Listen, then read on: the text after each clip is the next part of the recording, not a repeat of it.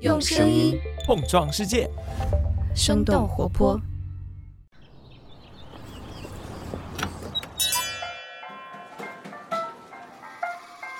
您的生动早咖啡好了，请慢用。嗨，早上好呀！今天是二零二二年的一月十二号，星期三。这里是生动早咖啡，我是来自生动活泼的梦一，几条商业科技轻解读，和你打开全新的一天。近些年来，创业公司就像雨后春笋一样的涌现。根据研究创业公司的智库 Startup Genome 近期的数据，二零二一年，北京、上海、深圳、杭州进入了全球创业公司生态综合排名的前三十名。国内市场为众多的创业公司发展提供了丰厚的土壤。除了向外界介绍新的创新方向和想法之外，创业公司还在不断的吸引着越来越多不同领域的人才。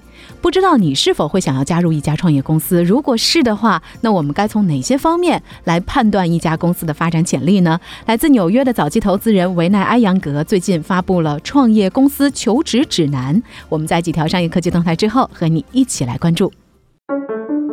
首先，我们来看一下关于台积电营收创纪录的消息。一月十号，台积电披露的财报数据显示，他们的月度、季度和年度的营业收入额均创新高。其中，二零二一年第四季度，台积电营业收入近一百六十亿美元，同比增长百分之二十一，连续六个季度刷新了纪录。而他们的年度营收更是达到了惊人的五百七十四亿美元，同比增长接近百分之十九。根据财联社的分析，销售额连续第六个季度的增长，不仅标志着这家公司度过了一个景气的2021年，也预示着芯片供给紧张的情况很难在今年得到缓解。作为半导体产业供给情况的参考指标，海纳国际在去年十二月将半导体芯片交付周期调整到了近二十六周，这也是这家机构2017年开始追踪交货期数据以来的最高值。紧张的供求关系导致下游厂商为了保证生产正常，竞相给台积电支付巨额预付款。根据了解，高速运算、物联网、智能手机、汽车制造等产业对台积电的芯片需求较大。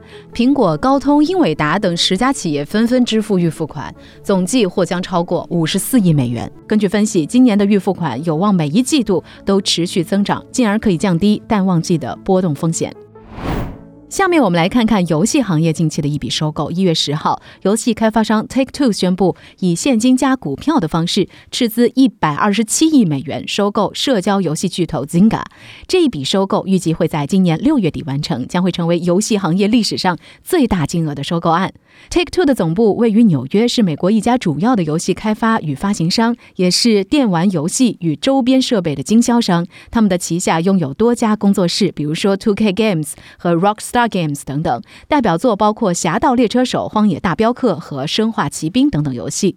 Zynga 呢是一家社交游戏公司，总部是位于美国旧金山。二零零九年，Zynga 在 Facebook 推出开心农场游戏 Farmwell。当年国内风靡一时的偷菜游戏，正是模仿了这家社交游戏巨头的成功模式。根据市场调查公司 Newzoo 统计，目前手机游戏已经占据了全球游戏市场总营收的半数以上。二零二一年，全球手机游戏市场的规模同比增长了百分之七，达到了九百三十二亿美元，而主机游戏却增长缓慢。华尔街日报的分析，主机游戏巨头 Take Two 收购 Zynga，正是为了推动其移动端游戏业务的发展。收购之后，Zynga 将会并入 Take Two。的手机游戏部门，并且继续像 Rockstar Games 等等其他部门一样独立运营。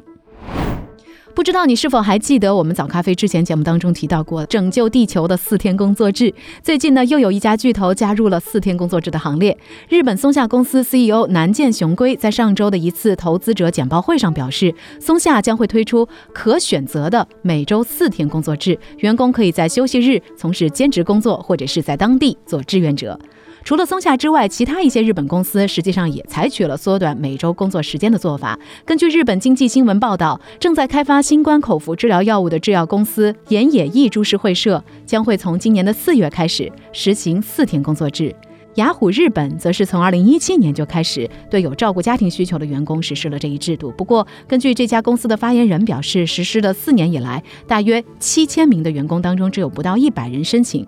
那些出于学习新技能和兼职等目的的员工是不能够申请该工作制。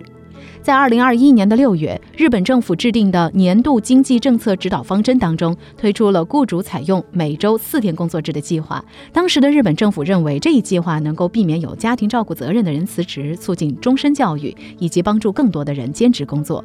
但是，也有专家认为，这一计划对劳资双方可能都会有不利的影响。一方面，员工会担心薪水减少；另一方面，雇主则会担心失去的工作日会大幅度的降低生产力。其实，除了日本之外，西班牙、爱尔兰还有冰岛等等国家也展开了对四天工作制的尝试。早在2015年，冰岛就对2500多名工人，也就是将近冰岛工作人口的百分之一，开始了四天工作制的实验。从2021年7月公布的实验结果来看，四天工作制在冰岛非常成功。研究人员表示，大多数工作场所的效率保持不变，或者是有所提高。员工们则反映，他们的压力减轻了，健康状况和工作与生活的平衡都得到了改善。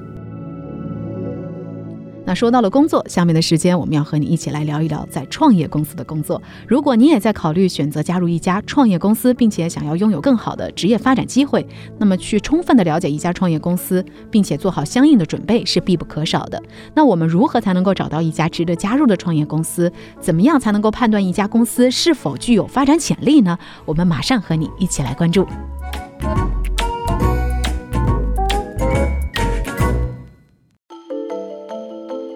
二零二一年的冬天对于很多打工人来说是格外寒冷的。由于政策调整的影响，曾经是应届生吸纳大户的教培公司大幅度的裁员。新东方创始人俞敏洪一月八号就在他的个人公众号发文表示，已经有六万的员工被辞退。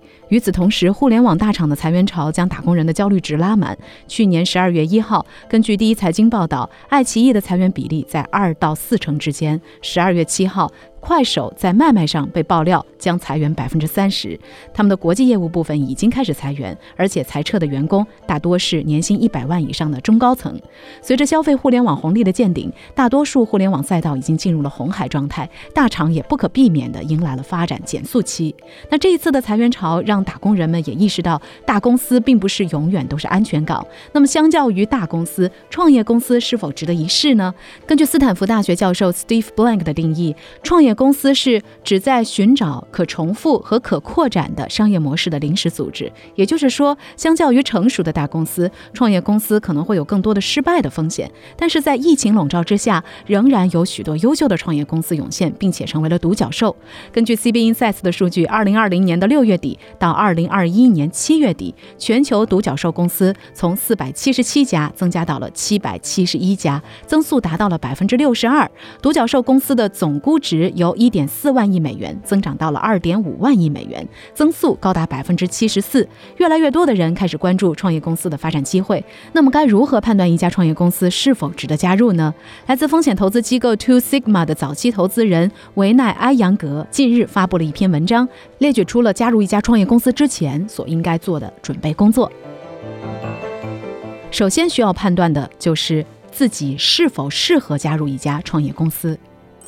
如果你是一个富有使命感的人，你有着迫切想要解决某个问题的渴望，那么寻找一家对应的创业公司，并且在工作当中完成你的需求，毫无疑问会使你快速成长。如果你不满足做一个大厂流程里的螺丝钉，而是想要和身边的人建立更多的联系，那么你也适合加入一家创业公司。投资人维奈·艾扬格认为，你加入的创业团队成员不仅仅会是你的同事，还会是你的朋友、你的导师，甚至是你以后创业的共同发起人和投资人。如果说你的人生长期目标是创业的话，那么加入创业公司也会是一个好的选择。你可以近距离地观察一家公司发展的不同阶段，为之后你自己创业做好准备。比如说，上市公司水滴的创始人沈鹏就曾经是美团的十号员工，他参与了团购行业的千团大战和美团外卖的业务发展。不过，如果你是一个追求财富的人，可能就不太适合加入创业公司。创业公司的成功率其实并不高。中小企业咨询顾问德拉加纳孟德尔曾经统计，以五年内倒闭的标准来计算，美国创业公司的失败率大概是百分之五十，而硅谷则要达到百分之七十五。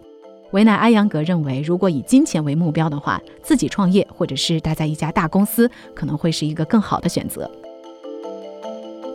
那么接下来的问题就是，我们该如何找到一家靠谱的创业公司呢？当你决定自己是一个适合加入创业公司的人的时候，那么下一步需要做的就是寻找那些值得我们加入的创业公司了。接下来就是维纳艾扬格所提到的几个重要的判断标准。判断标准之一：员工数量是否快速增加。LinkedIn 高级版提供了一项功能，可以在搜索当中按照人数增加的速度对公司进行分类排名。国内的一些应用，比如说卖卖，也是可以看到公司的员工人数的。如果一家创业公司正在经历业务快速扩张的话，那么他们所需要的员工数量也会随之增加。风险投资公司一直在用这个方法来寻找成长期的公司。以知名的二次元游戏公司米哈游为例，这家出品了《崩坏》系列和《原神》的游戏公司在2012年成立之初只有三个人。五年之后就达到了三百零八人，而现在又过去了五年，米哈游的员工数量已经超过了三千人，而且他们还在持续的招聘当中。判断标准之二：风投公司是否投资？求职者加入一家创业公司，其实很像是在做风险投资。不同之处在于，投资人投资的是资金，用来购买创业团队未来发展的收益；而求职者则是投资了自己的时间和机会成本。所以在寻找一家靠谱的创业公司的时候，我们可以去看看有哪些知名的风险投资公司，比如说红杉、IDG、真格、经纬中国等等，看看他们到底投资了哪些创业公司。企业的发展是离不开行业的大背景的。雷军曾经说过：“站在风口上，猪都能飞。”投资机构会对被投资的公司进行尽职调查，那机构也不会选择市场已经饱和或者是技术面临淘汰的行业，而是会投资那些业务前景呈现上升态势的公司。判断标准三：是否出现在各种榜单当中？各大媒体和咨询公司经常会发布和创业公司相关的榜单，比如 CB Insights 发布的十四个涉及到中国的垂直行业榜单，创投类财经媒体三十六氪发布的二零二一年度新经济之王榜单等等。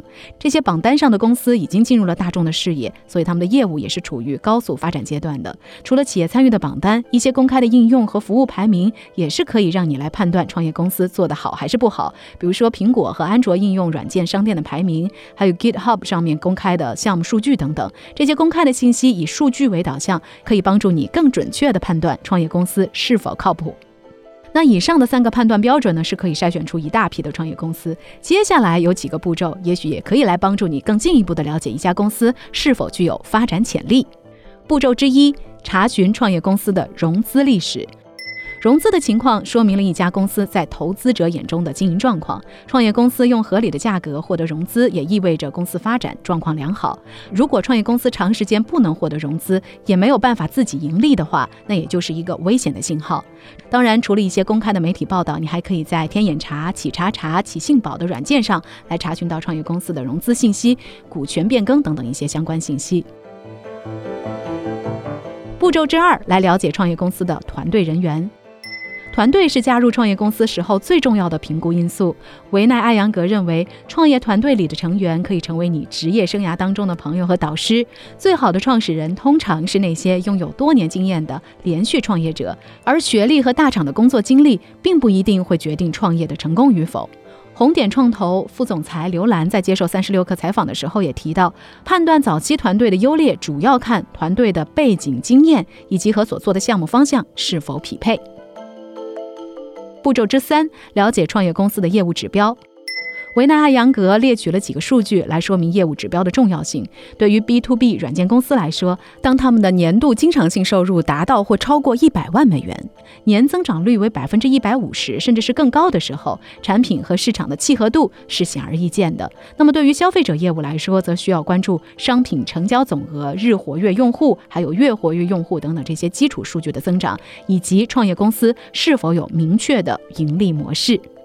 那如果说现在的你通过刚才我们所说的这些方法，了解了一家充满潜力的创业公司，接下来的问题就是如何加入你的这家目标创业公司了。那除了传统的投递简历、找熟人内推等等一些方法之外，维奈·艾扬格还推荐直接联系创业公司的方法。无论是直接发送求职邮件，还是在社交网络上联系创业公司的成员，任何毛遂自荐的方法都是可以来尝试的。毕竟尝试之后，即使说失败了，也没有什么损失。所以聊到这儿呢，也想来。问问你：你考虑过加入一家创业公司吗？或者说你想要加入一家什么样的创业公司呢？欢迎你在我们的评论区一起来聊聊。当然，我们生动活泼作为一家创业公司，也正在招聘人才，比如说人力资源负责人和内容营销负责人，就是我们目前正在招聘的两个岗位。具体的详细信息，你可以在我们生动活泼公众号上来回复暗号“招聘”这两个字，就可以来查看到。欢迎大家投递简历给我们。我们的简历接收邮箱是 hr at 声 fm dot cn。如果你身边有合适的人选，欢迎大家推荐我们，非常希望能够和你成为同事。好了，这就是我们今天生动早咖啡的全部内容。我们在周五早上再见啦，拜拜。这就是今天为你准备的生动早咖啡，希望能给你带来一整天的能量。如果你喜欢我们的节目，请记得在苹果 Podcast 给我们五星或者好评，也欢迎你分享给更多的朋友。这会对我们非常有帮助。同时，你也可以在公众号和微博搜索“生动活泼”，“声”是声音的“声”，这样就可以了解更多与我们节目相关的信息啦。生动早咖啡，期待与你下次再见。